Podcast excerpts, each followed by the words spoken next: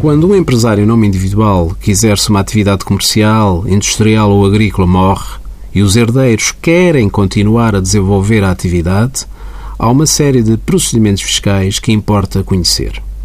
O cabeça de casal ou administrador da herança indivisa que produza rendimentos da categoria B deve submeter o anexo I ao modelo 3. Este anexo é de apresentação obrigatória sempre que a declaração modelo 3 integre um anexo B no regime simplificado ou um anexo C no regime da contabilidade organizada respeitante à herança indivisa. No anexo I identificam-se os contitulares dos rendimentos, os respectivos números de identificação fiscal, indicam-se os rendimentos líquidos e as deduções à coleta a imputar a cada um dos herdeiros, bem como o valor do imposto a imputar, resultante da aplicação das taxas de tributação autónoma eventuais no regime da contabilidade organizada.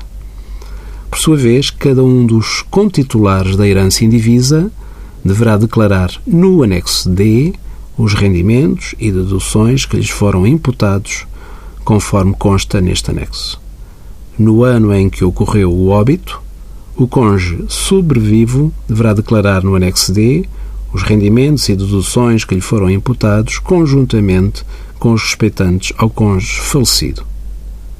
Envie as suas dúvidas para conselhofiscal.tsf.occ.pt.